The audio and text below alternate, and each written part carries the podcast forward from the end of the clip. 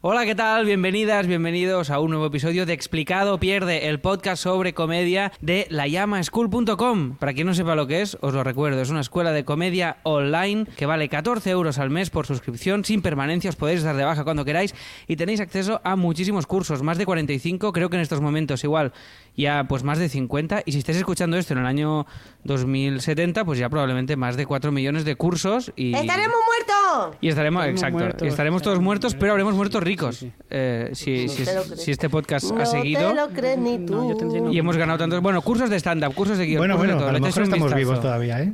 2006. Todavía, sí. ¿Dentro Bueno, de 50 años? Sí, bueno, no, no hagáis cálculos de cuándo vais a morir, que en 80. teoría es... Ángela Lansbury ha muerto a los 96. Yo tengo fe. Ahí, Esa ahí señora es importante, ¿verdad? Estamos, Hombre. estamos eh, por favor, no, no, no divaguemos. Esto es, o sea, hemos perdido ya la mitad de la audiencia y hoy es un capítulo importante. Hoy es un Alex, ¿de- capitulaco. Os voy, ¿de os voy a saludar, os voy a saludar. Vamos a hablar de The Office, ¿vale? Los que no sepáis inglés, La Oficina es una serie buenísima, una, uno de los hitos de la comedia, lo digo evidentemente Así te sin- gusta, ¿eh, Alex? Lo digo, esta me gusta, esta me gusta. Me compré la inglesa, ahora hablaremos de esto, y, y no me enganché. Y luego tal. Bueno, vamos, va aquí, que no te pongas nervioso. Os saludo. Raquel Herbás, ¿qué tal? ¿Qué ¿Cómo pasa? estás? ¿Cómo estás? ¿Estás bien? ¿Mal? ¿Mal? Vale, porque te duelen los abdominales y estás... Y es tienes que subir algo a, a Twitter o a no sé dónde. y- Todo, todo está mal hoy. Es que el día de España y el día de España no me gusta. Bueno, eh, Javier Rueda, Javirón, ¿qué tal? Hola, ¿Cómo buenas. estás? ¿Qué tal? Aquí estoy Bien. en mi oficina. Ahí, bien, bien. Oficina Para- me clásica. he ambientado.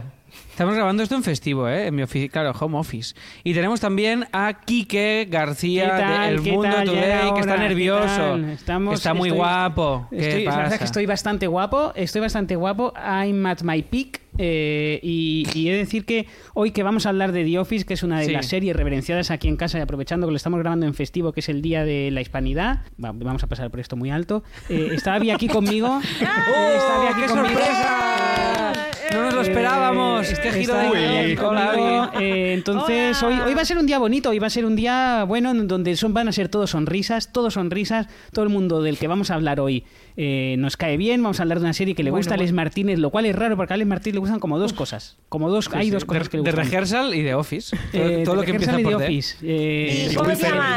Y Will Ferrell. Y Will. Ferrell. The Office me gusta Eh, porque no sale Will Ferrell mucho. Eh, hola, Sale, sale.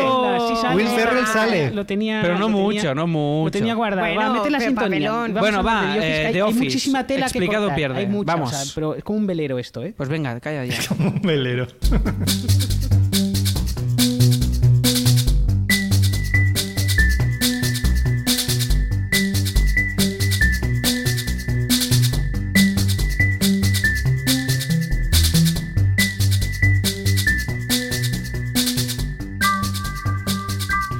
Pues oye, The Office. Va, ¿quién quiere hablar? Porque aquí hay, mucha- hay muchas, hay, muchas cosas. mucho. que decir. eh, yo quería prepararme el capítulo y tal para hablar de cosas así un poco serias, pero mm, es como, buah, es, es de aquellos temas que da para podcast propio. De hecho, hay podcasts dedicados íntegramente a The Office. Por cierto, hay Por uno, eh, Hay uno, sí. eh, grabado por eh, Pam y Angela. Me refiero Jenna ahora Fisher. sus nombres ficticios.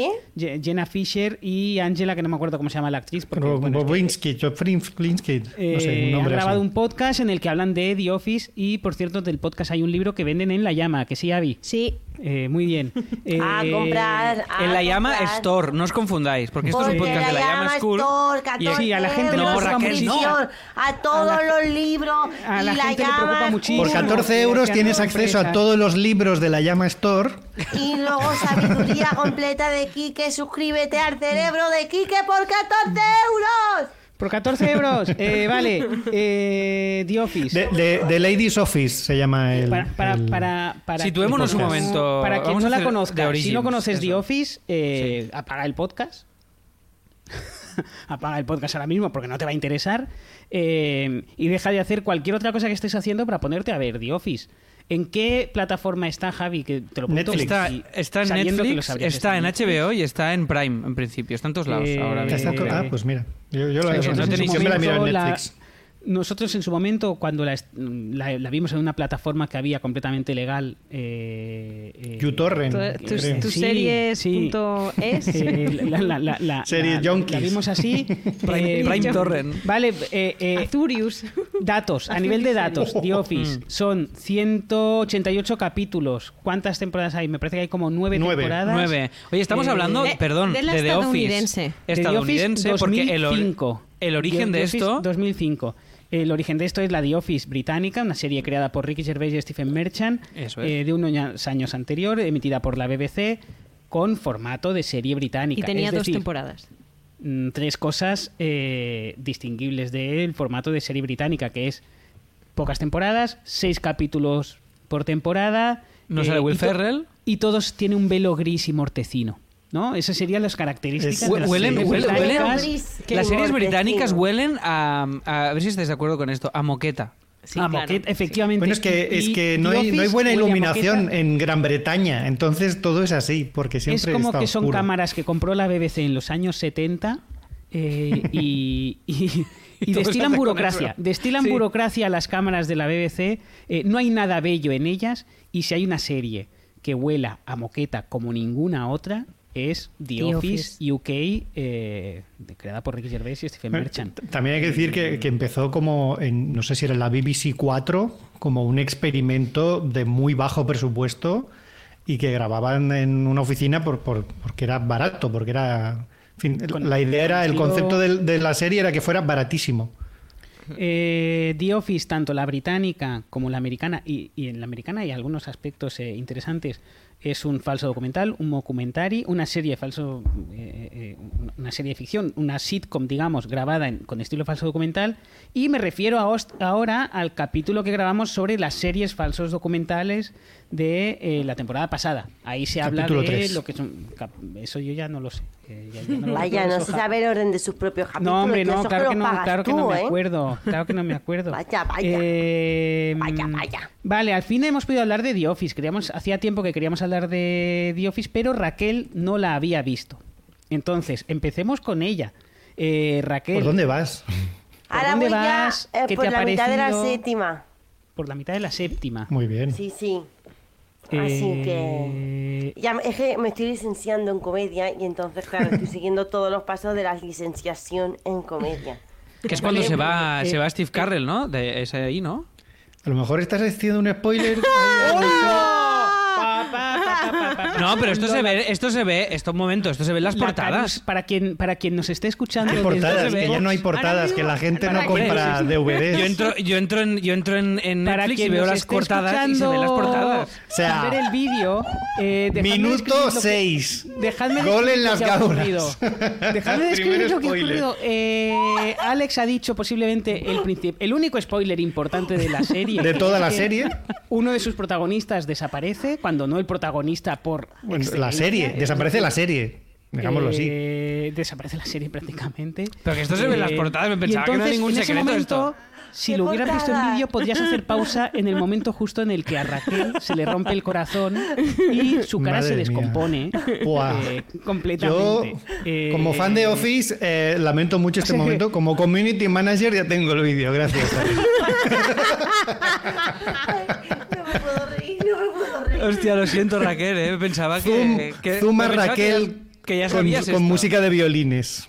Pensaba que ya sabías De, esto. de- de todos modos, o sea, Javi, si lo vas a poner de community manager, piensa que hay gente que no ha visto la serie. No, no, No, claro, no, no, no. claro, es eh, eh, verdad. a ver, este podcast es, un podcast de eh, comedia, especializado en comedia. eh, bastante- A ver si la culpa la tengo yo, no te enfades, Quiero decir, conmigo. No, no existen, no existen, quiero decir, es una serie estrenada en 2005. Evidentemente se pueden hacer spoilers de una serie estrenada en 2005. Y este podcast ya en general, hay spoilers. Este O sea, si, veis un título de eh, algo, haber- haberlo visto sí. antes. en principio. Eh, Hace Raquel, 10 bueno, años ¿qué- de- Raquel, de- ¿qué te está de esto. pareciendo? Eh, te- te- te- me, me- me- interesa si te está gustando, si hay cosas que han envejecido que te A pues escucha, no en vez, así hay algunos chistes que sí que dices, wow, esto es Eh, heavy metal. O sea, hay algunos chistes que es como, ay, pero es que son tan graciosos que al final te acabas riendo. ¿Cuál- ¿Y qué chistes? ¿Qué, porque me que- a mí- porque, eh, The Office es una serie que sí que la inglesa es, es, mm, la inglesa juega una cosa, es de Ricky Gervais, ya con eso se dice todo,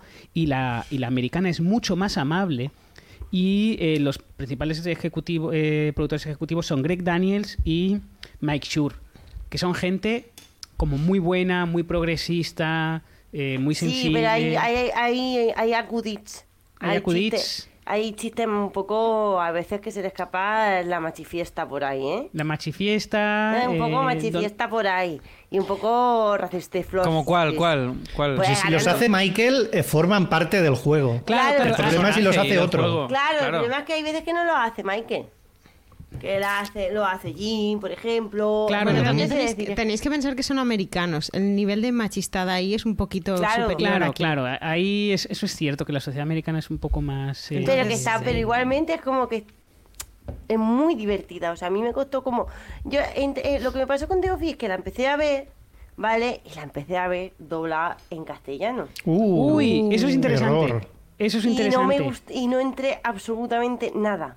Nada. De hecho, nada, de, nada, hecho nada. de esto hablamos, eh, eh, cuando hablábamos del falso documental, dijimos, es un falso documental, y cuando lo do- doblaron The Office aquí, dijeron, vale, es un falso documental, pues vamos a jugar a esto. Y está doblado como un documental, es decir, con esa voz de, eh, sí, un poco forzada, ¿sabes? Cuando doblan a alguien Sí. encima y oyes el inglés por debajo, Sí. juegan a eso. Bien, desde mi punto de vista, bien jugado. Eh, creo que funciona muy bien con la británica, no funciona para nada con la, con la americana. Claro, yo empecé a ver la americana con eso y a mí no me gustó, la verdad.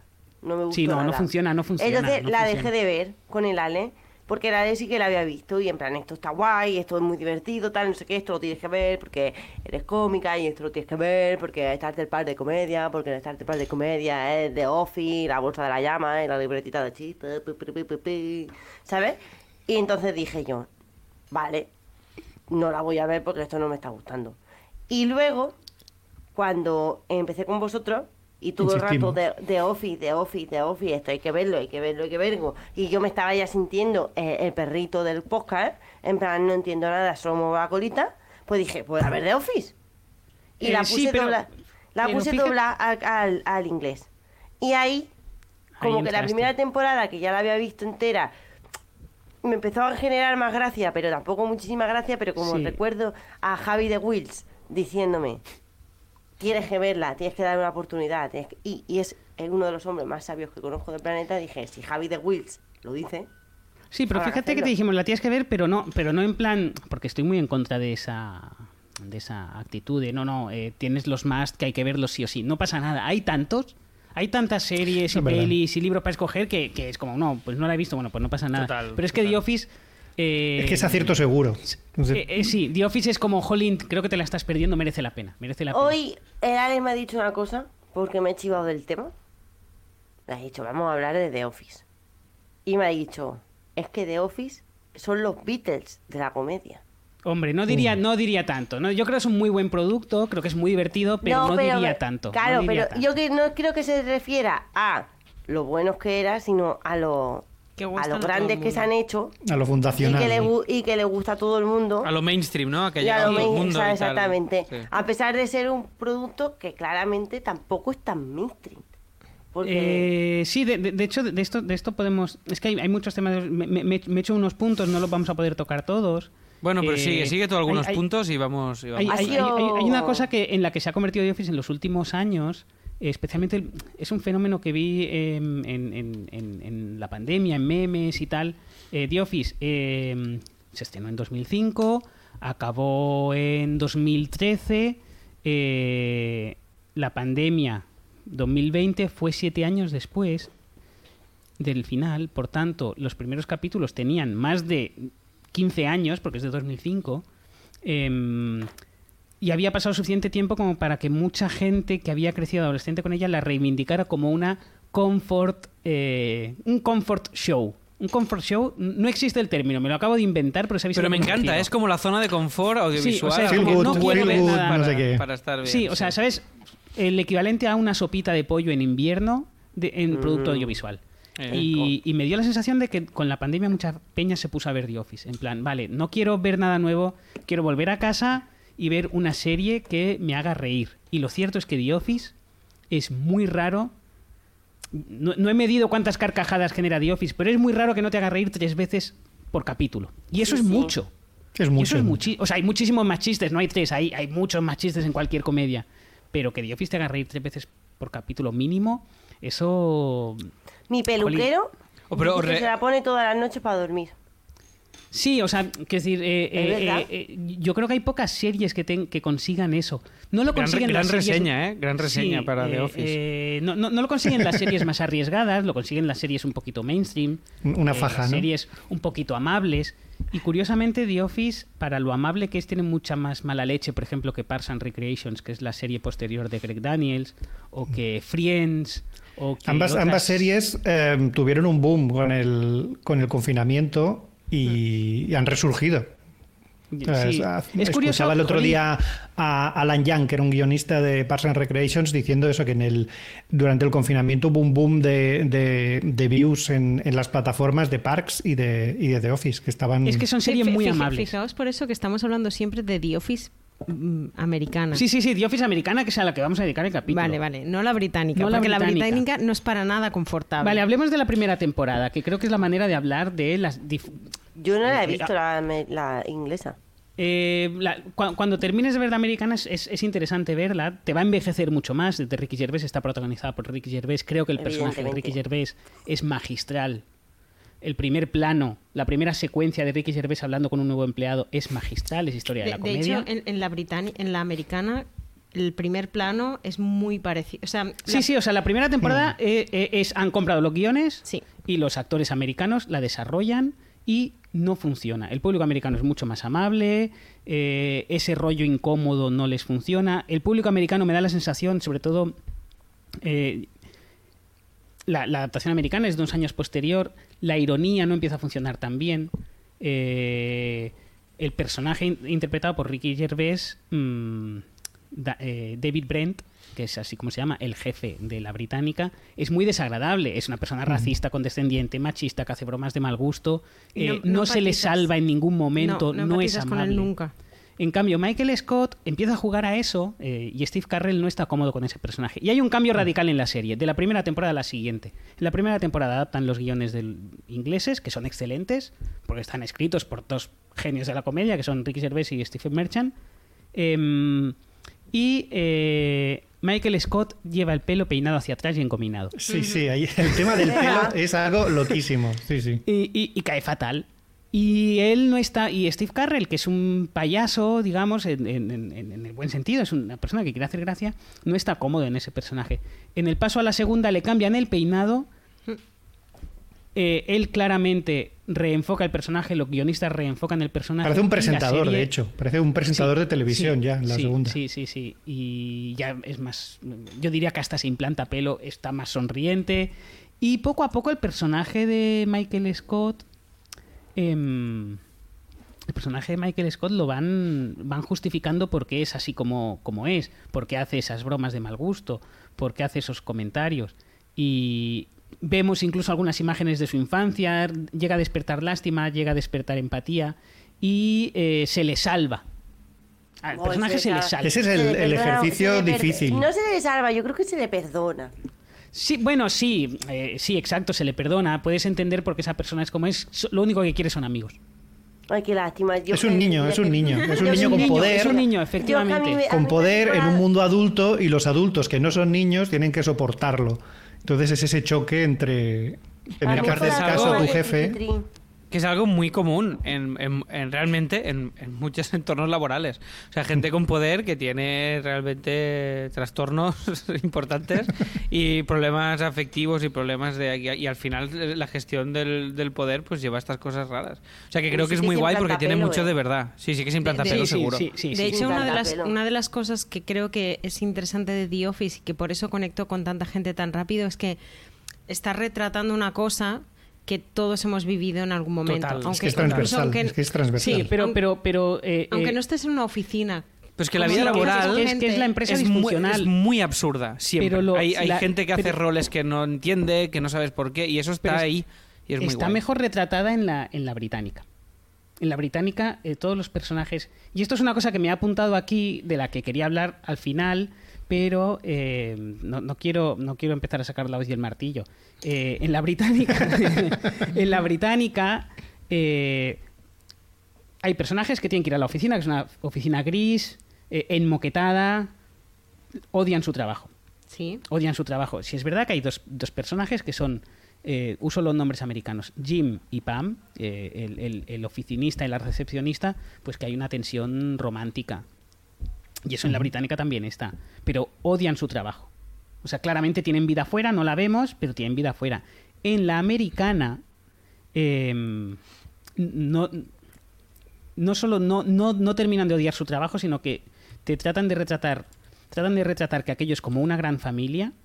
em, y hay una cosa muy interesante que se ve hacia el final, eh, eh, en las últimas temporadas, y es que Michael Scott es muy bueno en su trabajo. No solo Michael Scott es muy bueno en su trabajo, sino que todos los comerciales, en un capítulo memorable en el que vemos por fin a los comerciales hacer su trabajo y salir de la oficina, hacen muy bien su trabajo. Y eso es 100% americano. En todas las series eh, profesionales americanas, ya sea VIP, la serie sobre la vicepresidenta, ya sea cualquier serie donde veamos a gente trabajar, el trabajo es central en la psique norteamericana y todos hacen muy bien su trabajo. Y el mensaje que transmiten es absolutamente eh, procapitalista en todas las series americanas y ya he sacado, pum, ya está, he tardado 15 minutos en esto lo, hablar de comunismo. explica, esto lo explican precisamente en el podcast que decías. Eh, la hoz, ¿quieres la hoz? ¿Quieres la bandera detrás? Ya está, Marcha militar vuelvo rusa no de vuelvo, fondo. no vuelvo a sacar la izquierda en este podcast, pero es un, es un tema que, que- que- que en- Bueno, porque es cultural. en que es realidad. cultural y en The Office parece que critica el entorno laboral y no lo hace en absoluto. Y no en, el- en el podcast de, de Pam, de, de- de- bueno, de Pam y Angela eh, explican esto, que, que Ah, ¿tú lo Ricky Gervais... escuchado? Es que vas muy Me he atrás. ¿Lo has escuchado algunos, me he escuchado algunos. Madre mía, de verdad, pero este señor. ¿Cómo se llama el podcast? ¿Lo podemos decir? Eh, el? Ladies Office, creo. Sí, lo he dicho Office. antes, lo he dicho antes. Y es Vale, ellas vale, que van vale. capítulo a capítulo, en cada capítulo eh, explican un episodio de la serie. O sea que tienen ahí ¿Y para- cuánto, cuánto lo explican todo? No creo que Empezaron en 188 2019, capítulos. todavía, todavía tienen... Y ya han sacado el libro, por tanto, no creo. Eh, Bueno, lo cierto sí, es que hay, sí. hay una cosa que hace que la serie, que se nota, y es que eh, todos se hicieron bastante buenos amigos. Eh, Sí, joder, es sí. que hay- hay- eh, Pe- eh, pero espera, y- deja que cuente qué es lo que dicen. Ah, ¿qué es lo que dice? Sí, Perdona. decían esto, que, que Ricky Gervais les advirtió que, que, que tú en, en Reino Unido puedes ser muy malo en tu trabajo y no te despedirán. Pero que en la versión americana eso no sería sostenible. Y que por mucho que ridiculizaran a Michael Scott, tenían que hacerle bueno en su trabajo. Por muy inútil que fuera en todo lo demás, tenían que mostrar de vez en cuando que era bueno vendiendo. Ya, tío, a Porque si no, no, sería lo suficientemente americano. A mí es una cosa que me sorprendió mucho, ¿sabes? De decir, ¿cómo puede ser esta persona tan inepta para la vida, pero luego tan bueno en su trabajo? Y como que me ha costado como entrar en eso. Y eso Bueno, es- lo que en- en tiene sentido que los- solo se le dé bien una cosa. En casi Todo lo todos los demás, no. trabajadores de, de The Office, excepto quizá hay dos que son que sí se ve que son hay tres que son un poco inútiles en su trabajo, que serían eh, Mindy Collin interpretada por Kelly Kapoor, eh, Creed, el personaje inquietante de la serie, Yo creo que es- ese es el único. ¿eh? Y Bueno, no pero- y Kevin Malone, el contable. El contable se- se- es, es tonto, el gordo, digamos. No, pero, Eh, pero eh, Kevin- Bueno, y Kevin Stan es- Lee. Stan Lee que hace crucigramas todo el día, él está ahí esperando Sí, jubilarse. pero, pero Sí, pero en el pero capítulo en el que van a vender ese capítulo es muy bueno. se nota en el que él, que él sabe exactamente cuál Sí, es su pero, pero Kevin, Kevin es, yo creo que es tonto, pero es, em, Bueno, es, es es- contable. O sea, claro, es contable. O sea, quiero decir, es muy listo en, en sumar números. En el, ¿Sabes? en En, el llevar la último- contabilidad, en- fin.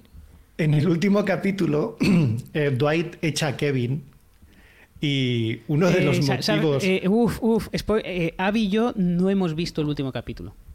Es Bueno, era por explicar en un chiste- un No, no, chiste no, no, ves, No, ves, no. ves, no, no, ves, ves, ves, ves, Es, es ves, porque ves, nos ves, daba por favor. La sustituta está viendo los papeles de Kevin y, y le pregunta a Oscar, ¿qué es este símbolo que aparece aquí? Y Oscar dice, ah, sí, ese es un, ese es un Kevin Leven. Es un número inventado por Kevin para hacer que cuadraran los balances. Muy, muy, Que, que Bill Even. Kevin Leven. Y es el motivo por el que le echaron. Eh, vale, Ay, Raquel, ¿cuál es, el, cuál, cuál es tu capítulo favorito?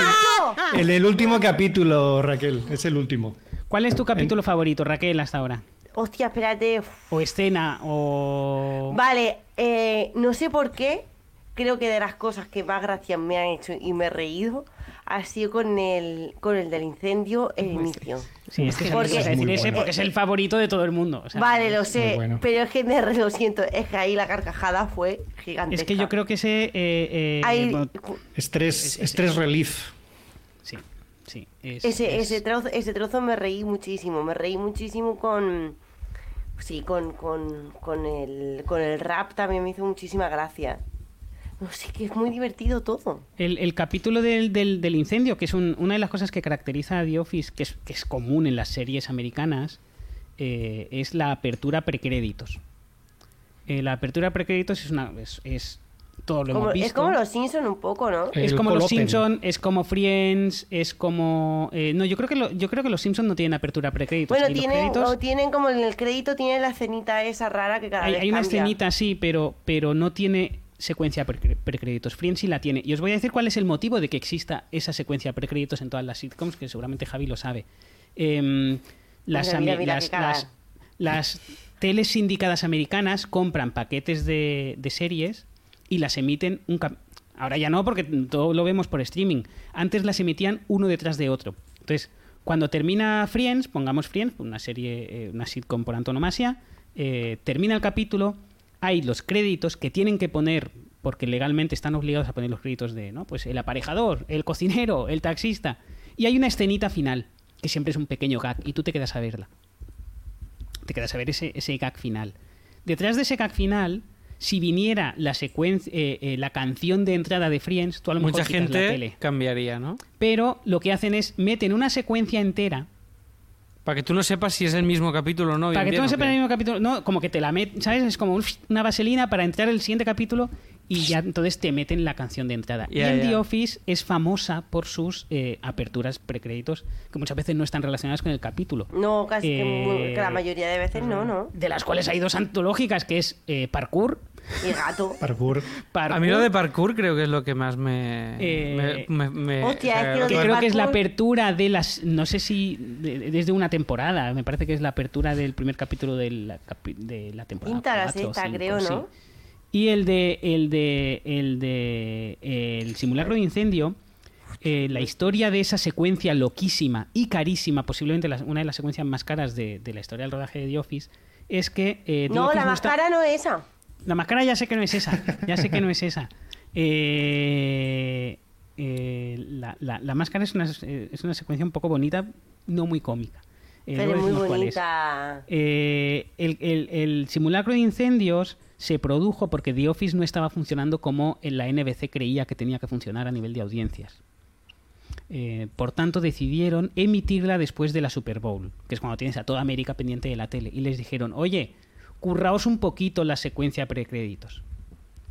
E hicieron esa secuencia loquísima en la que Dwight, el personaje loco de la serie, digamos... El prepper. em, la- la- el prepper la, la lía muchísimo. eh, hay un incendio en la oficina, digamos que luego es un simulacro. Y es una secuencia eh, descacharrante, realmente divertidísima, que para mí es historia de la comedia y del slapstick. Está todo bien, la inter- está bien el guion, está bien la interpretación, está bien, sobre todo está bien la edición, el montaje de esa secuencia es perfecto. Ah, tiene un gato. Hay un gato que cae del techo. Eh, Cajón, sí, sí. es, Es que es- con lo del puto gato ya a mí ya me rompieron. Es divert- pres- y, y- y hace una cosa muy guay. Es que em, mucha gente se unió a ver la serie. No ese capítulo, sino la serie después de, ese capi- de, ese- de esa secuencia. em, y siguieron viéndola semanalmente. Y esa secuencia casi, casi, casi sirve como presentación de los personajes. Entiendes muy bien. Cómo actúa cada uno. Cómo actúa cada uno, los roles eh, de cada uno. Eh, y jolín, es, es- es- Y si no la has visto, si no has visto nunca The Office, esa es eh, una muy buena manera de. En, es- en ese mismo muy capítulo guay. está la escena de, de, de la- de- del CPR, de, de aprender Claro, a hacer la respiración porque boca a allí- boca. Allí es cuando le da el infartito, ¿verdad? a- Exacto, le da por el incendio, A sí. Stanley. Claro, es que Sí. yo pensaba, ¿ese, ese capítulo era bueno? No, no, ese Bueno. capítulo es buenísimo. Ese capítulo O sea, es ese capítulo Y luego es es ese del, del- del muñeco sin brazos Sí, y sin sí, piernas sí, sí. al que le hacen la el respiración. segundo mejor capítulo de la serie, porque yo tengo un capítulo preferido. Eh, ¿cuál, ¿Cuál sería vuestro? Es difícil identificar capítulos. Es que ¿eh? es Yo- muy complicado. Yo creo que ese es, ese es yo tengo una- muy claro cuál es mi capítulo favorito. Ese es uno de mis es capítulos. el- el Ah, sí, mejor. Kike tiene súper claro cuál es su clarísimo. De hecho, capítulo voy a ver cuál es el, el, el mejor Hombre, yo, yo, eh, es que he visto, ¿cuál he visto? El de la, ya sé cuál vas a decir, el de la cena. El de la cena, eh, El de la Dinner's cena. Party. Dinner's Party. eh, Es una un locura capítulo ese de, capítulo. Yo lo pasé un fatal capítulo de segunda capítulo. unidad. Los capítulos, en algunas series, em, por ejemplo, esto se ve muy claro en, en- en- por ejemplo, en Doctor Who. eh, hay capítulos de segunda unidad. ¿Qué es un capítulo de segunda unidad? Son capítulos para dar eh, cierto alivio a la producción de, de la serie y entonces es un capítulo que se rueda fuera del estudio y a veces con solo unos cuantos personajes, ¿no? Son esos capítulos un poco aislados, con generalmente con unidad espacio-temporal De la tónica general que van aparte, ¿no? y eh, son muchas veces, eh, en el caso de Doctor Who, por ejemplo, los capítulos de segunda unidad no sale el Doctor. no sale, o sale muy poquito. Entonces son capítulos que se pueden producir aparte con un segundo equipo y eh, Dinner's Party creo que es uno de esos capítulos. Es un capítulo en el que solo algunos algunos trabajadores de la oficina van a cenar a casa del jefe de Michael Scott y es el capítulo más incómodo de, de la serie. Es- Juega es muchísimo muy al incómodo. antihumor. em, Es, es duro, duro. y voy a ver si consigo. Yo no sé ¿Cómo, cómo definiríamos lo del antihumor? ¿Cómo lo definirías? Bueno, a, a- a Porque ver, lo el pasas antihumor no mal como espectador, es muy incómodo. Eh, es que da mucha vergüenza ajena. Es, complicado. es muy... Es, muy... es que da vergüenza ajena, genera incomodidad del- y, Hmm. y- y es muy mm, Es muy Ricky Drama- Gervais. drama- o es muy comedia? Ricky Gervais, es muy Ricky Gervais, Ya. es muy brita, es es ¿Qui- un poco injusto, ¿no? ese? Pero que el mejor capítulo para mí, el mejor capítulo de la serie sea el más muy posiblemente el más más de la de más británico que El americano. más británico, ¿no? O sea, el, el que respeta más Bueno, el, el espíritu también- original de la serie. también hay una todo, el cosa mundo que- lo, todo el mundo lo pone como el primero, ¿no? O sea, Es que también hay una cosa que, que es que como que creo que construyen todo el universo como muy puchiflus alrededor, o sea, puchiflus quiero decir, Sí, a como veces es muy tierno y amable, tal, es- es y de repente te amable. meten esa cápsula como de incomodidad en ese universo, yo creo que el, el contraste aún te Pero impacta también más. porque, porque da, también da, da respuesta a muchas cosas que no habíamos visto, que es su vida personal. Todo lo Sí. que vemos es siempre en el ambiente laboral. Y cuando ves algo de la vida personal de ellos, es como. es muy excepcional. Es la única, es la única, es el único hogar que Mm. vemos, no, no, No. vemos más, vemos, Vimos la, alguno la más. granja de Dwight. Vemos la granja de Dwight, Sí, creo que pero hay ya es un gag en sí mismo, y Sí. porque iba a ser hay un- alguna bueno, fiesta en casa el de capítulo alguien. de. En casa de Jim. Eh, no, en casa- David en- Wallace. En casa En de casa de David Jim, Wallace hay una fiesta sí. también. Y en casa de, del nuevo, del... ¿Cómo se llama? Cuando van a ver el capítulo de Glee. Vigi no, el capítulo, eh, el nuevo te refieres a Vigi Novak. A, a- al, al- Ryan. Al becario. No, a Ryan. no, el, el, cuando hacen la, cuando se fusiona la impresora con el de esto, que ponen a, a- no sé cómo se llama, el chico este tan alto que tiene una cara de panoli que flipa, que también sale la serie de, lo, de, uno- De los- Ah, sí. sí, te refieres a, a sí, a, a esa, a Jack también- Woods. a, eh, Gabe. Gabe Lewis interpretado por Zach Woods. Exactamente. Increíble. em, que es un claro eh, es una serie tan longeva eh, Y antes- también ah, sale la casa de. mm, ¿Cómo se llamaba? Ay, la de la recepcionista nueva también llega a salir un par de veces. de la recepción de- eh, eh, la recepcionista interpretada por Ellie Kemper Sí, la de. La de. el- el- Sí, que la es que- Kim. Kim. Eh, que hacen la versión, digamos, Jimmy Pam borderline, un poco con Erin. sí y, un poco, un y. Es que es, es- el- se lo decía antes aquí que el- la introducción de, de Ellie Kemper es complicada.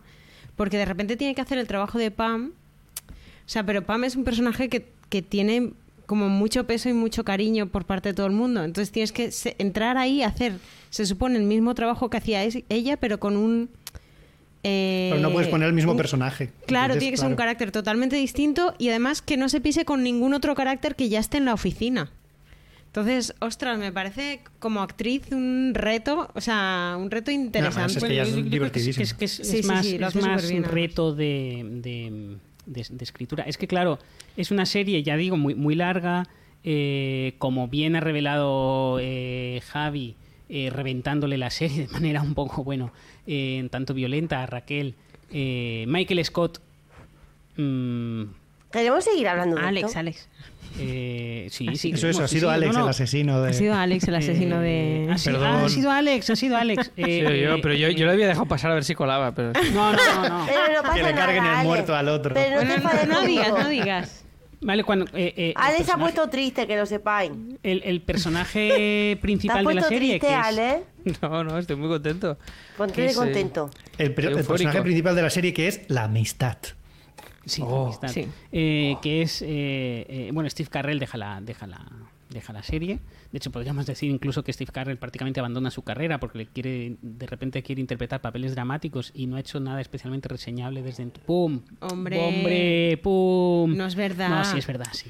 Sí es verdad. Eh, bueno, eh, eh, The Big Short. The Big Short, ¿te Bueno, parece poco? Hombre, sí, me pa- eh, hablamos, hablamos Eh, de- de, que de deja la David el serie cortito. en 2010, Avi, estamos a 2022. Pues hombre, sí. ahí Ha me hecho un poco. de cosas Steve Mm, Carrell. ah, Primera temporada de Morning Show a mí me pareció bastante guay. a mí. Bueno, y luego, Claro. a- Sí, el pero- caso es que ha, ha vuelto a la comedia y le ha salido mal.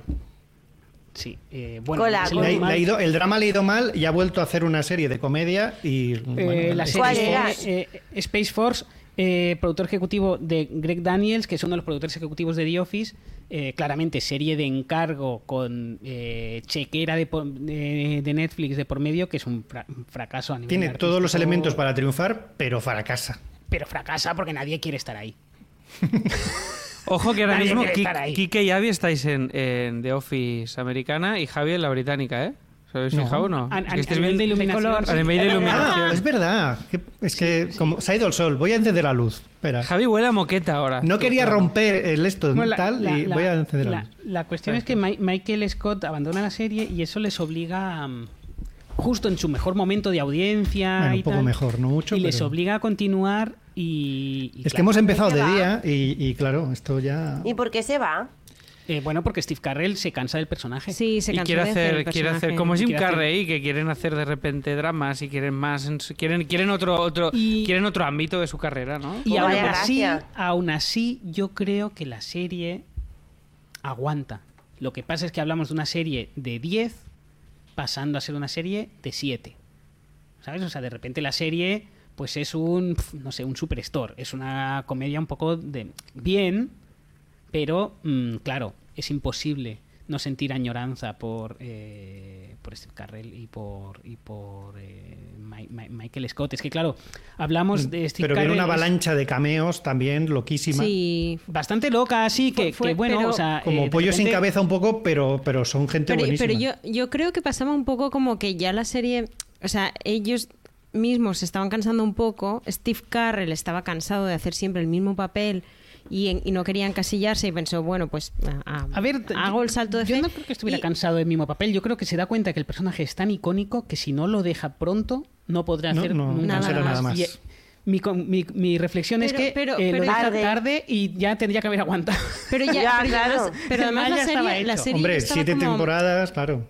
Claro, la serie yo creo que ya estaba un poco como que, que ya las dinámicas y los... O sea, tú ya ves que los capítulos empiezan a ser como, bueno, a ver, ¿qué va a pasar ahora? O sea, tampoco puedes estirar muchísimo más sin aplicar cambios. Y de hecho lo que hicieron fue comunicar que Michael Scott lo dejaba, hacer un poco de brand, o sea, de, de comunicación de eso. Convertirlo en evento.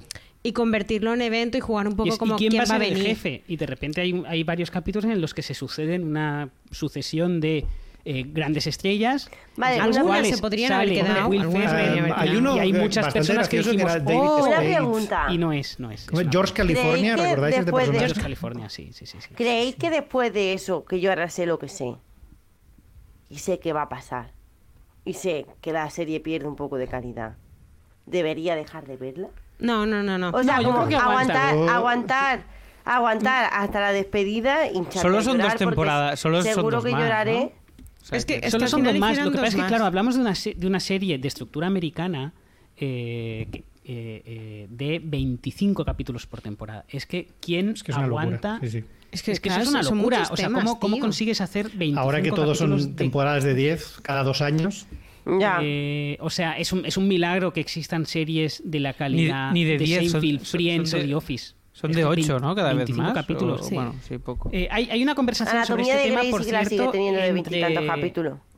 Bueno, Iba por la 18, Fácil. 19, 19 temporada. An- Anatomía de Grey. Hab- Pero es que la de anatomía de Grey ya no puede. O sea, no te, no te pueden pasar más cosas en ese hospital. Es como, no, No, te no. acerques a ese hospital, que es Ah, la boca del infierno. Han pasado Se muere bombardeo, más gente que la que infierno. Es verdad, Claro, o sea, se eh, muere más gente de la que entres. Eh, Claro, o sea, es como, tío. Solo hace falta que se abra un agujero en el hospital y salga Satanás. Claro, claro, y por eso. No que- descartes, ¿eh? Así, así cualquiera, tío. Eh, hab- hab- hablan del tema del número de capítulos, eh, de, de riéndose con, eh, bueno, eh, con eh, superioridad eh, eh, americana, eh, Seinfeld y Tina Fey en el capítulo de Tina Fey, eh, eh, creadora de Cirti Rock, eh, coordinadora de guion, directora de guion del, del Saturday Night Live, eh, un nombre esen- esencial de la comedia en los últimos años. Eh, hablan de esto en el Comedians in Cars Getting Coffee en el que va Tina Fey. Y claro, hablamos de dos tótems de la comedia, diciendo, hombre, pues claro, pues cualquiera escribe una serie buena de seis capítulos. Eh, con esa perspectiva americana, en plan, hacíamos 25. Porque son Claro. porque están locos. Y es como, en vez de quejarse de hacer 25, critican a los demás por hacer solo 6, que es como igual un poquito de envidia nos vendría nos, no, nos vendría mal. Se poquito de envidia. Vale, eh, conversación de fans. ¿Cuál es vuestro personaje favorito? Y no se puede decir Michael Y no se Scott. puede decir Michael Scott porque es el mejor. Descartando Michael Scott. Bueno, Dwight. Eh, Descartando que Michael es que Scott Dwight me hace mucha gracia. Porque este personaje es que de, de- de dónde sale, de dónde, de dónde sale. eh, claro, tiene su origen en el, en el concepto que ya hicieron en la, en la inglesa. Pero realmente lo que hace Rain Wilson con, con este Dwight es una locura.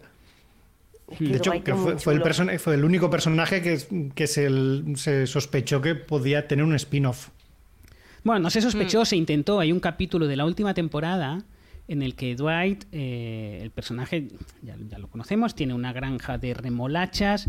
Eh, la granja de es- remolacha, es que, es muy gracioso, tío. que está llevada por su primo, que es un personaje inquietante, Moss, efectivamente. Su primo, por cierto, es no es otro que Mike Shure. Michael Mike Shure Schur, es... sí, sí. eh, Tiene Michael Church. Mike Shure, ahora te lo explico, es uno de los productores ejecutivos de la serie. Había sido Ah. un jovencísimo talento del Saturday Night Live, eh, productor ejecutivo de The Office con muy temprana edad, productor ejecutivo de Parks, productor ejecutivo de Brooklyn Nine-Nine, productor sea, que tiene que ejecutivo tener de, de puertas, Good ¿verdad? Place, Y creador de Good ¿Sí? Place. de Good Place y Pero pues, ese señor tiene que ser listísimo, ¿no?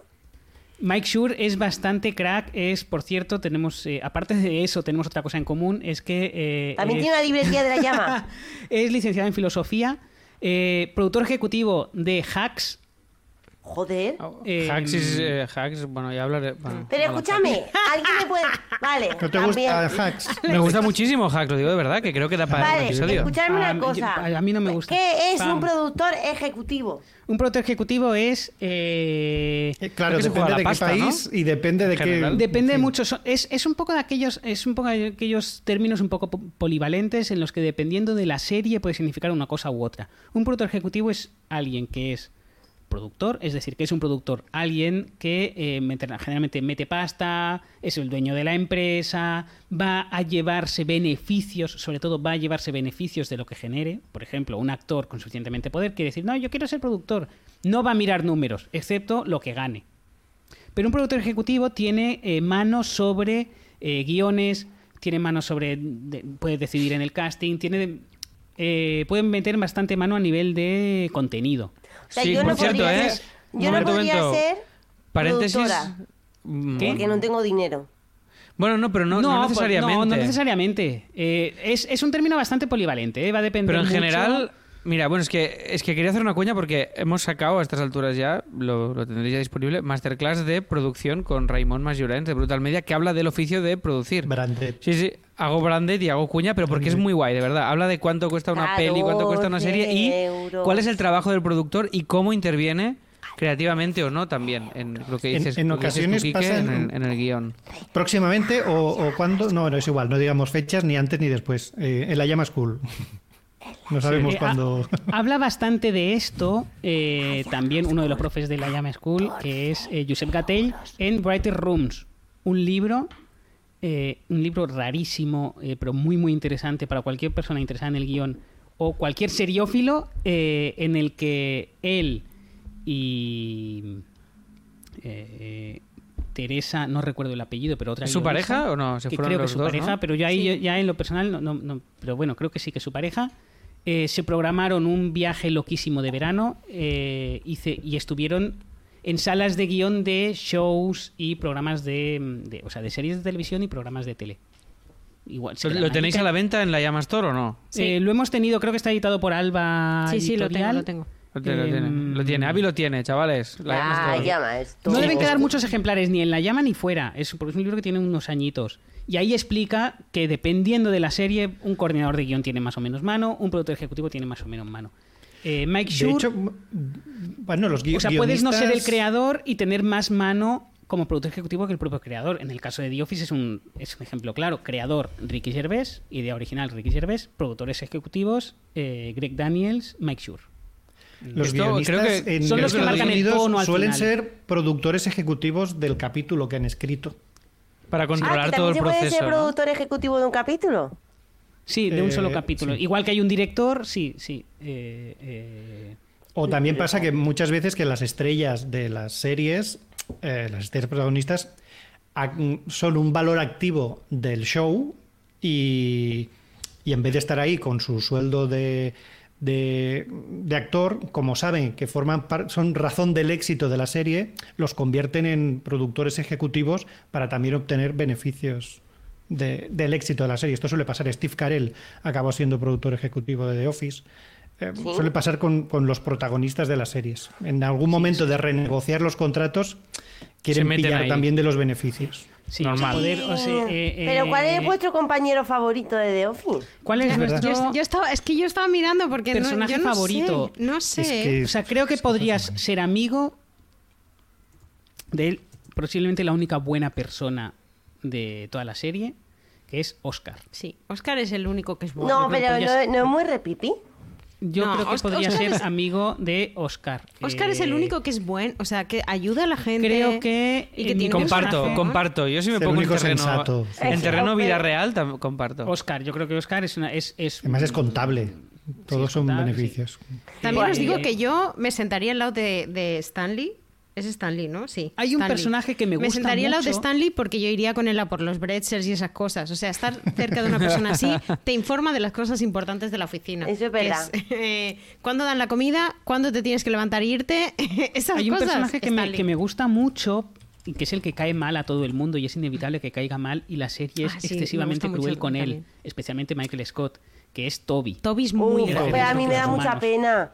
Yo lo paso muy mal con Toby. A mí no me parece de, no me parece Eh, mal. Guionista. Con Toby hacen una que es uno de los guionistas de la serie, igual que Mindy Colling. Mindy Colling es guionista de la serie. Ryan, Eh, que es BJ Nova. Ryan también. Eh, Novak. Vigi Novak también es guionista, porque Vigi Novak eh, es, es bastante niño prodigio. Em, no sé si Eli Kemper llega a escribir algo, pero Eli Kemper se sabe que escribe. Y de hecho, Eli Kemper, por cierto, había sido em, una The Onion Contributor eh, durante un ¿Sí? tiempo. Sí, eh, ha escrito para Max Sweeney y tal. Sí. Rashida Jones, no me sorprendería que fuera también guionista. Rashida Jones, por cierto, es eh, creadora de una serie que no está nada mal, eh, que está en HBO Max, no recuerdo cómo se Sí, llama. no, a mí me suena que, que Kelly, Kelly era, era Rashida es. eh, ay, ahora no me Rashida sale. Jones De es Karen Filippelli. La, la- Ah, la vale, que fue novia de Jim de- en la segunda Ah, vale, temporada. vale, pensaba que era Sí. Kelly. Sí, y Kelly, eh, Kelly sí es guionista. Kelly Es Kapoor, Mindy Collins, sí, que es la que es chica Mindy Collins es guionista, sí. A mí he de decir que eh, eh, ni su personaje, ni la propia Mindy Collins, eh, que solo hace falta ver su Instagram, y se da, uno se da cuenta de que la propia Kelly Kapoor es una especie de alter ego de Mindy Collins, me caen fatal. O sea, me parece una persona hiper superficial. Es muy amiga, nada. es como súper amiga de, de, de Ryan, ¿no? Bueno, O sea, son en la pareja. vida- En la vida real. Son para, yo creo que Son los dos son muy. Parejas de esas complicadas que van Ah, vale. Son muy pijos los dos. Eh, Por cierto, de, de Ryan, de, de Vigi Novak, el que hace de Ryan, eh, que es un personaje interesante en la serie, porque eh, es el que marca. Normalmente en las series, la serie no empieza en un momento al azar. Eh, en el caso de The Office americana, y creo que en la británica igual, Vigi Novak Es el primer día. es su primer día. Y entonces, eh, así, así tenemos una manera de, Ella es la que de- te introduce un poco en el a mundo través ese, de sí. sus ojos, Eh, como, esa- como esa Rachel en, oficina, en sí. Friends, un poco, ¿no? Como Rachel en Friends, sí, un poco. eh, La llegada del personaje nuevo Sí. y tal. Luego a lo Oye, mejor ni siquiera son protagonistas. Eh, sí, llevamos 50 minutos, claro. Sí, esto iba a decir que, Eh, que- que si queréis para cerrar, el, ya sé que podemos hacer más, si, si interesa y haremos más de The Office. Entonces me gustaría, para acabar, antes de ir a la sección de, de Javi, que, que- ¿qué creéis, casi con más perspectiva, que, que ha podido aportar Office en el mundo más de la comedia y de las series? Porque yo creo que, yo no sé si esto de los zooms y tal es la primera vez que se populariza este recurso y que se utiliza en una No, comedia lo de así. falso No, que va. eh, eh, em, de hecho, de esto hablamos precisamente en el capítulo 3 de Explicado Pierde temporada 1. En el que yo estaba, aunque no parezca así. eh, ¿Por qué? The, The Office populariza de manera brutal eh, y, y convierte en mainstream el uso del falso documental dentro de la propia serie. Pues, Que esto para a mí ya me parece un hito para la, la Total. audiencia americana, porque es, es como sacarlos puntito de un molde que Eh, había sido inamovible durante muchos años. En The Office hay muchas entrevistas al- al- al- a los personajes y eso se le saca todo el recurso cómico posible. Talking Y Heads. de- desde mi Talking Heads, y así se llama, así se llama exactamente, eh, así encabezan las secuencias en los guiones, que es Talking Head, eh, pues yo qué sé, Darryl. Y es- sale así en los guiones si echáis un ojo. Me parece que hay alguno colgado en la zona de descargas eh, de la web de la Llama School. Eh, guiones de ejemplo. O sea, no, no de ejemplo, guiones reales de The Office. Em, que yo busqué ¿Sí? más. Sí, creo que hay alguno eh, que yo Sí, sí, busqué. tenemos eh, muchos guiones descargables ahí. sí. eh, Qué que yo guay. busqué para, para ver cómo lo hacían, sobre todo para ver cómo hacían los, los headshots. Em, y yo diría que The Office mata ese recurso, pero estaba equivocado. Estaba equivocado porque, tal y como comentábamos en aquel capítulo, lo usan luego en Modern Family. En Modern Family lo usan de una manera peculiar. Modern Family no es un falso documental, pero de repente los personajes hablan a cámara. Sí, sí, sí, que por, por la cara. Por la cara. Porque sí, porque ya es Por cara. está estandarizado, digámoslo así. Y- Bueno, también pasaba en Parks. Pasaba en Parks también, pero Parks sí que la cámara se mueve un poquito más, tal. Pero sí, Parks está a medio camino.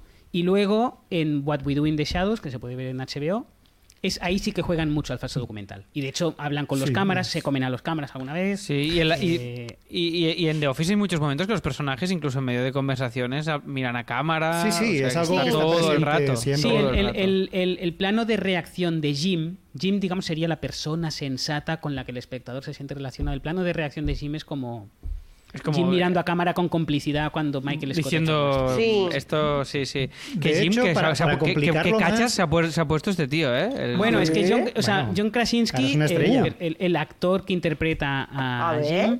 Es, eh, Hombre, le tengo Jack una manía Ryan. tremenda y yo ¿Pero creo que vamos a qué? tener que hablar porque, porque es, es, Si es, un, es. Marvel, ahora es Marvel este tío. Eh, Ah, eh, hola. no. Mira, mira cómo está, que está, está, está no es un fascista, pero la serie, fíjate que Ah, es un todas fascista, las series sí. que ha acabado haciendo ¿Es de derecha? son muy americanas. Bueno, de- Ah, caso pero no sé si es fascista, pero sí que está es haciendo series vamos. de, eh, de... no sé, me, me- me cae muy, muy, muy, muy Soldado Bueno, yo, destaco una peli, muy una peli que ha hecho él y que ha producido él y que ha escrito él, que es eh, Un lugar tranquilo, Quiet Place, que os la recomiendo, si os mola un Yo poco el terror y era- tal. porque era suya, era Pues es, bien, es pues está guay, está muy bien. guay, es muy es de guay. miedo, no tiene esto, este es un, no es un, no es un- Pero no es un guapo, podcast ¿eh? de fantástica, pero es de. Y, y a nivel de aportación a la comedia, pues yo diría que sí estandarizar mucho, mucho, mucho el falso documental hasta el punto de casi matarlo, pero no del todo. No sé Pero si sin, sin de todas estas series, esas quizás es la que miradas- lo ¿Has hiciera visto mejor. que listos son aquí, Avi?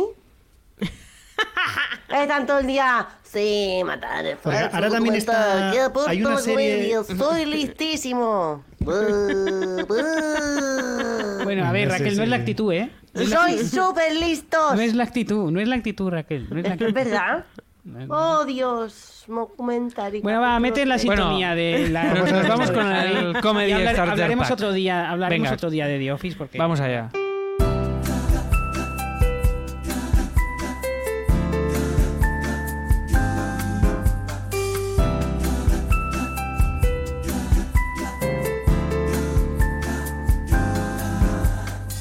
Comedy Starter Pack, la sección que la sección de moda, podemos decir, del mundo del podcasting actualmente, junto a la de Sí. Raquel. Venga. Que cu- cuéntanos, ¿qué nos traes? Va, haz, haz tu A concurso. Eh, eh, vamos a ver, a ver cómo, cómo es algo, es un género del que todavía no hemos hablado en el Comedy Starter Pack. Vale. en el sentido de que no es una película, no es una serie, no, Tiene que ser un disco no es de un música. libro, Disco de música. no es un disco. No es un disco de música. Obra de- es una obra de atenta. teatro. Es una obra de teatro. No es una obra de teatro. No es una obra de teatro. Vale, no es música, no es teatro. King's No. Nervis. Eh, ¿Qué puede ser? No es especial de comedia. No es especial de comedia. Hijo, cada semana ¿Es un objeto? más. ¿Es un objeto? Vale, tiene que ser algo de, tiene que ser algo de, algo de, algo de The Office, porque siempre tiene algo que ver con alguna cosa con la otra. Sí, pero habrá hecho un link indirecto. No te Habrá- esperes algo muy habrá- es directo. compl- esto es complicado. Hoy se lo ha mucho, ¿vale? Un momento, un momento. ¿Es un objeto o no? Mm, ¿En qué sentido un objeto? ¿Se puede tocar? ¿Es posible tocar? Sí, sí, se puede tocar. Se puede Javi, tocar. acaba con esto, Javi. No, es un no, libro. no, no. Juega tú también. Es que no es quieres un ganar. cómic, ¿Y es ¿No cómic, quieres? Es un cómic. Es un cómic, es un cómic. Ya sabes tú qué es. Ha dicho No, que es un Lo ha cómic. dicho, lo ha dicho él. Es un cómic. Es un cómic. Es un cómic, lo ha dicho él, lo que, lo que no, no tengo ni idea cuál puede ser. Pero, a Alguien ver, que dibuje. Tiene ¿cómo que, ver con, tiene que ver con el tema del día.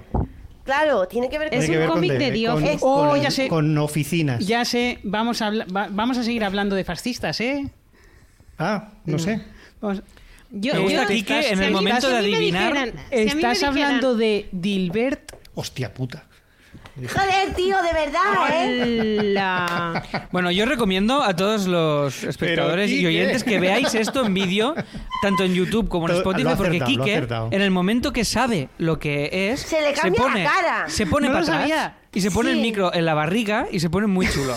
Se pone en Entonces, plan, Se- rollo, es como el, "Ah, como el detective, ¿no? Como el detective. Eh, vais a resuel- sé quién es el asesino. ¡Ja! Y hace así con las gafas. ¡Ja! ajá". Y no sé, ¿sabes? Un poco así detrás. No será de giro de silla. Dilbert. Dilbert, que yo estuve buscando para preparar el libro mío de autónomos y, y está bastante. No, o sea, no es muy. No, no está, es- está agotado. Solo Es hay, fácil solo- encontrarlo, solo, hay los especiales. eh, ah, los cuando, cuando especiales de Javi 40 termine- minutos. que a lo mejor Javi no está enterado del asunto, le, o lo- Es que está os- cancelado. os lo explico. Está, Dilbert. ¿Está cancelado este hombre? Está bastante canceladito. Sí, es Uh. un, ¿Por qué? Es un maga, eh, es ultra maga. es Uh, muy ¿Qué me supporter. ¿Qué significa que es maga? Pues no lo recomendamos, Eh, entonces. es- sí, sí, hombre, es un. eh, ¿Pero qué es No, maga? que Está bien. Maga es, Maga Make- es- es- es las siglas de Make America Great Again. eh, por tanto, un maga supporter o un ultra maga es gente que va muy a tope con Trump. Y el autor de Dilbert, que no recuerdo cómo se llama. eh, Scott Adams. Scott Adams se ha vuelto bastante loco.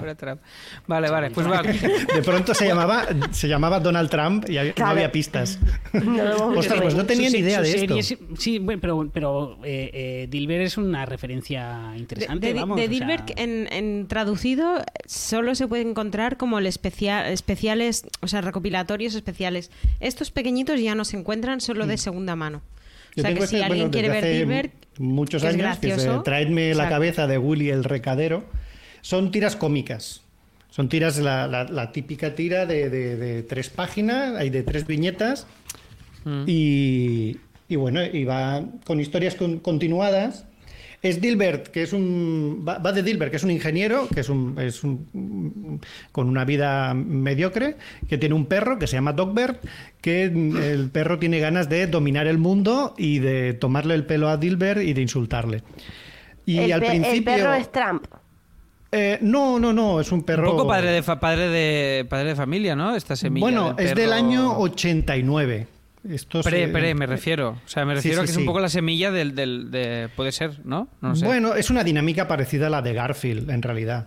Ya, Al principio las viñetas se centraban mucho como en la vida mm, más costumbrista de, de Dilbert y Dogbert, pero poco a poco fue centrándose más en el ambiente laboral de Dilbert, que trabaja de ingeniero en una gran corporación y las viñetas y los chistes cada vez giran más en torno a pues eso, a la cultura corporativista, a, a, pues a las, las- las políticas empresariales, a la burocracia, a los compañeros de trabajo pesados, a los mm, a los departamentos que nadie sabe lo que hace el otro departamento. Es como criticar todo el mundo de la empresa de una forma muy, muy, muy loca.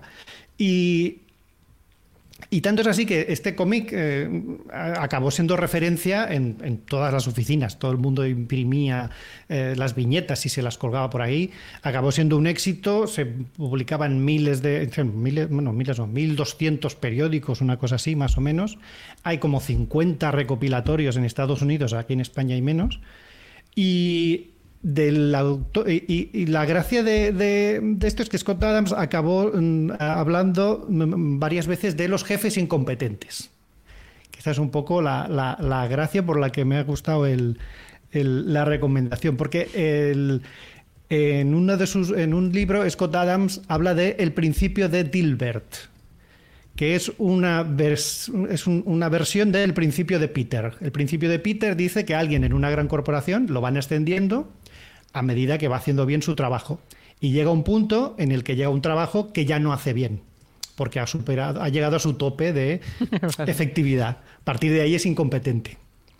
Eh, el principio de Dilbert coge esto y le da la vuelta. Y es que las empresas ascienden a los inútiles para sacarlos de la plantilla y que no entorpezcan el flujo de trabajo. Y este eh, lo, lo escribió a partir de una viñeta de, de Dilbert, sacó todo un libro con una teoría al respecto, y este libro ya es de lectura obligatoria en las escuelas de business management y Y de demás. Y me hacía gracia porque- sabe que esto a veces pasa. Es decir, que eh, dices, vale, un cargo intermedio. mm, tengo dos muy, muy buenos eh, programadores. Cuando los ascienda, dejarán de programar. Asciendo al inútil. Claro. Exacto. Y, y- ¿Y por y qué por no eso me parecía una buena recomendación hoy que hemos hablado de The pierdes un programador, pierdes un buen programador eh, o pierdes un buen guionista. Imagínate, tengo a tres guionistas, eh, tengo a tres guionistas, dos brillantes y uno malo. Necesito un coordinador de guion. Un coordinador de guion tiene trabajos más, mm, pues, de coordinación, es decir, no está sacando chistes. Aquí, ¿a cuál asciendes? ¿A cuál das más sueldo, más responsabilidad? Eso no quiere Al decir, inútil. Eso no quiere decir que los coordinadores de guion, que nadie No, se no, sienta no, no, claro, representado no, claro, claro que ahora no. mismo. Claro que no, porque eh, eh, eh, de hecho lo que trato de decir es que lo que tienes que hacer es pagar más sin moverlos del sitio. Eso es lo que... La es recompensa debería ser más sueldo para los guionistas y Claro, claro, sí, claro. eso es de lo que habla al principio de Dilbert, que el, el- el ascender a un inútil no se está recompensando al inútil, se está, se está sacando de en medio a un tipo que molesta. Y por eso Vaya. todos los jefes son idiotas, según este principio de, de Dilbert.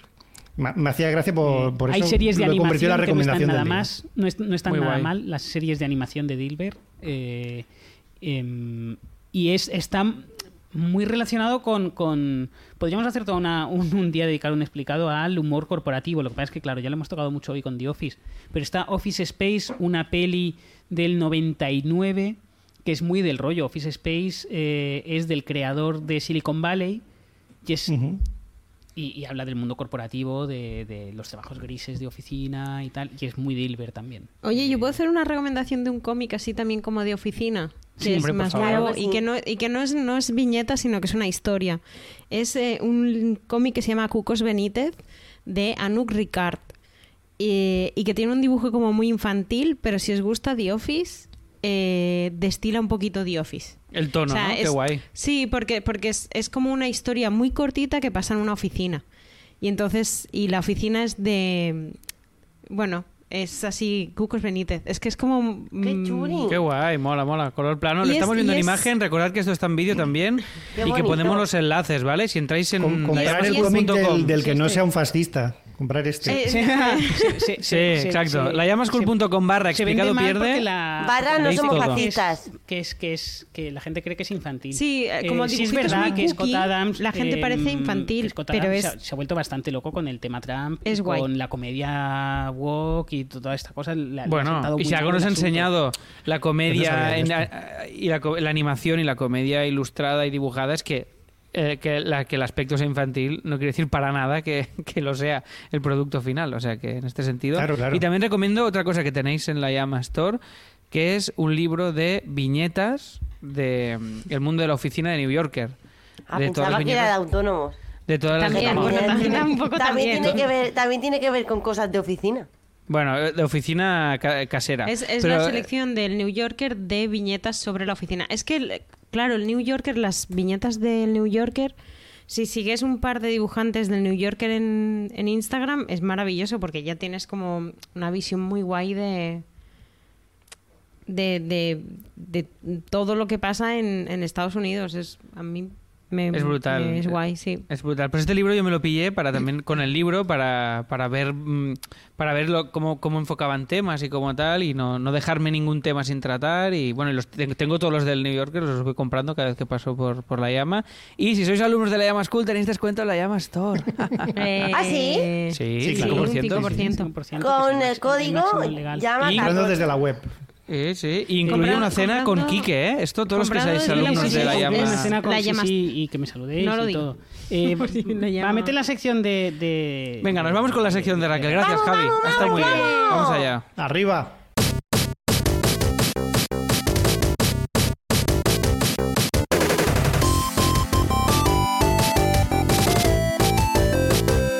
¡Vamos, Raquel! Ahora suena la super cinto, claro. Vaya cinto, ¿eh? Vaya sintonaca. Me encanta Muy bien, muy mi bien. sintonía, me encanta. Pues oye, Raquel, ¿qué curso te has visto de la llamaschool.com, escuela de comedia online? Tenía muchas ganas de ver lo que he visto hoy. Y lo he visto y he Uy, Quique, dicho, Quique se pone chulo. con Que no, razón, que me pongo así. tenía ganas de ver esto. He visto la masterclass con Juan Carlos Ortega. ¡Uh, qué buena es! Eh, muy Uf, bien, está muy bien. bien. Mira, ¿eh? mira, ayer, hay- un- hago un paréntesis antes bien, de la ¿eh? sección. Ayer, Martos, que hemos estrenado el podcast Morros de Nutria, que lo podéis buscar también en diferentes plataformas, ya lo sabéis.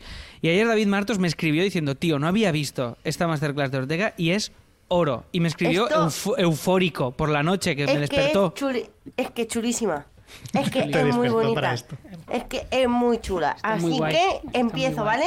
Venga. Empieza, empieza, sí, sí. ¿A quién va dirigida esta masterclass? A todo el mundo que le interese la radio, a todo el mundo que le interese la radio y a todo el mundo que haya pagado sus 14 euros al mes la llama school y le interese acceder a www.lallamaschool.com, introducir su usuario, su contraseña, cerrar la pantalla de la contraseña y quiera acceder a todos los cursos de la llama school, pero especialmente a la masterclass de Juan Carlos Ortega. ¡Bravo! Muy bien, muy bien. Ya está, yo creo que ya está, ¿eh? No hace falta. O sea, si le dejamos El Dura- así. branded, el branded ya, check. Sí, check. Duración de la, de la, de la masterclass, 110 minutos. Es una buena masterclass, pero muy difícil de escuchar a 1,5. La recomiendo escuchar solo a 1. No escuchéis nada a 1,5. No Ratas. escuché nada 1,5. Es Por que ya están los millennials, tío. ¿Qué prisa Ah, tienen? ¿Qué a prisa tres, tienen? quiero escucharlo a tres y a, a Bueno, bueno, 600. Dios, Ya estamos. macho, Escúchala. Ya se ha juntado Hombre, aquí la generación. Luego tenemos ansiedad, luego tenemos ansiedad. Hombre, claro, si lo escuchamos todo a dos por, por favor. Venga, venga, venga. De hecho, venga, recomendamos escucharlo más lento por- para asimilar todo el conocimiento Mira, que hay. Vale, ¿qué contiene? ¿Qué contiene esto? ¿Qué contiene esta masterclass? Historia de la radio, porque este señor es historia de la radio. Contiene un Juan Carlos Ortega, un Quique Preguntón que no se ve por ningún sitio, pero sabemos que lleva gorra. Contiene Sí un Alex sí. preguntando cosas por el fondo, una chica con cámara, una charla mu- muy interesante sobre sátira política.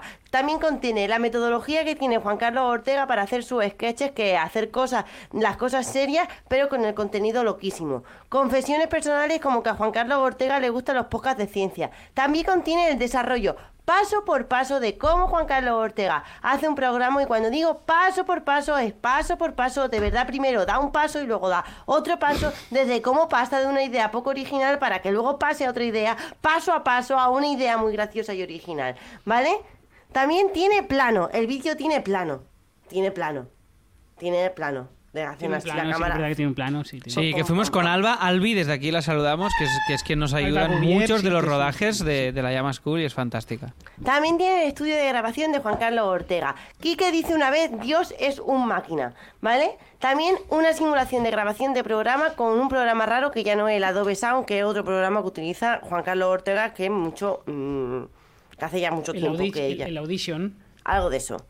Contiene vocecitas divertidas, también contiene la palabra ecualizar bastantes veces, truquitos para cambiar de sonido, hasta el punto en el que Quique hay, le hacen un truco de magia que parece que tiene una voz masculina. Claro, de hecho es, es Bueno, Juan Carlos el, el eh, que ya cambia el pitch. salió, No hay que ir a 1.5 vamos, ya o a menos salió. o a menos 5 porque ya lo hace eh, Juan Carlos ahí con. Ojo, cuidado. También tiene secretos que cuestan mucho dinero, pero mucho dinero, pero que las cuenta porque la gente de la llama School es majísima y contiene el setup oficial de Juan Carlos Ortega.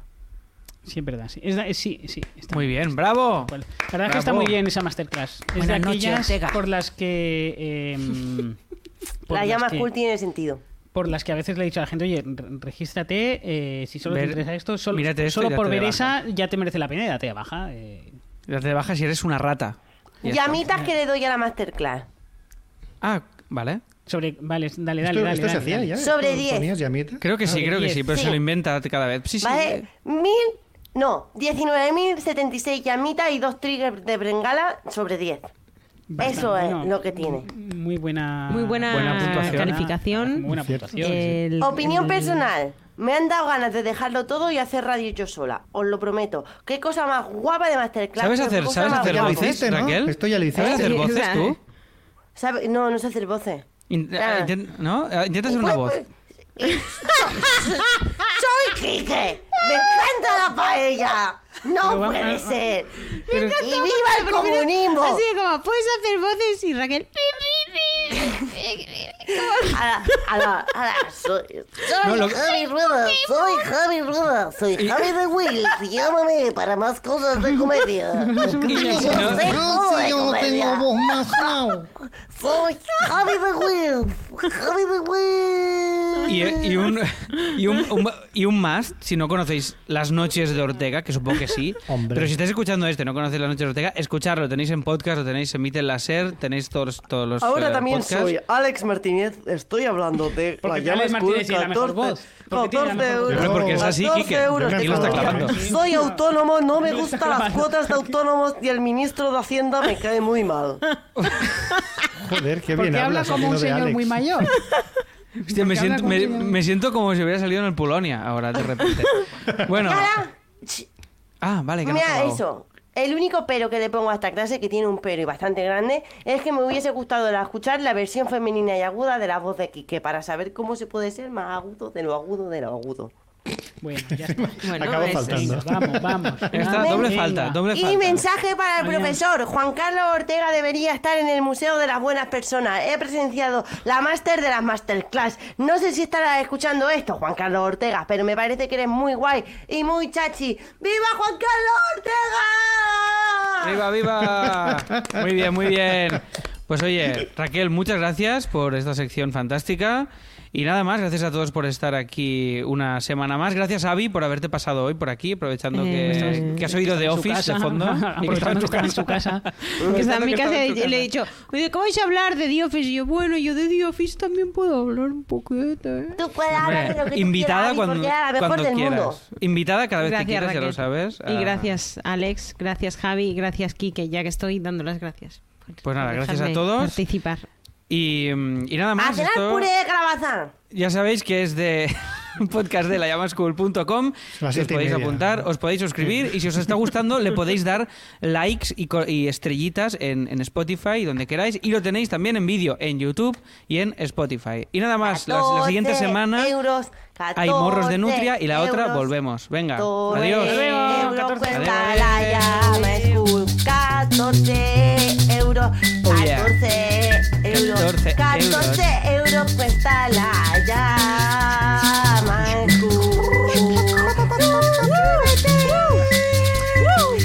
Qué ganas tengo de que Javi y yo hagamos un podcast de The Rehearsal. De rehearsal, ¿no? Por un poco de... de- de Yo calma. también, ¿eh? Ganas, ganas de escucharlo.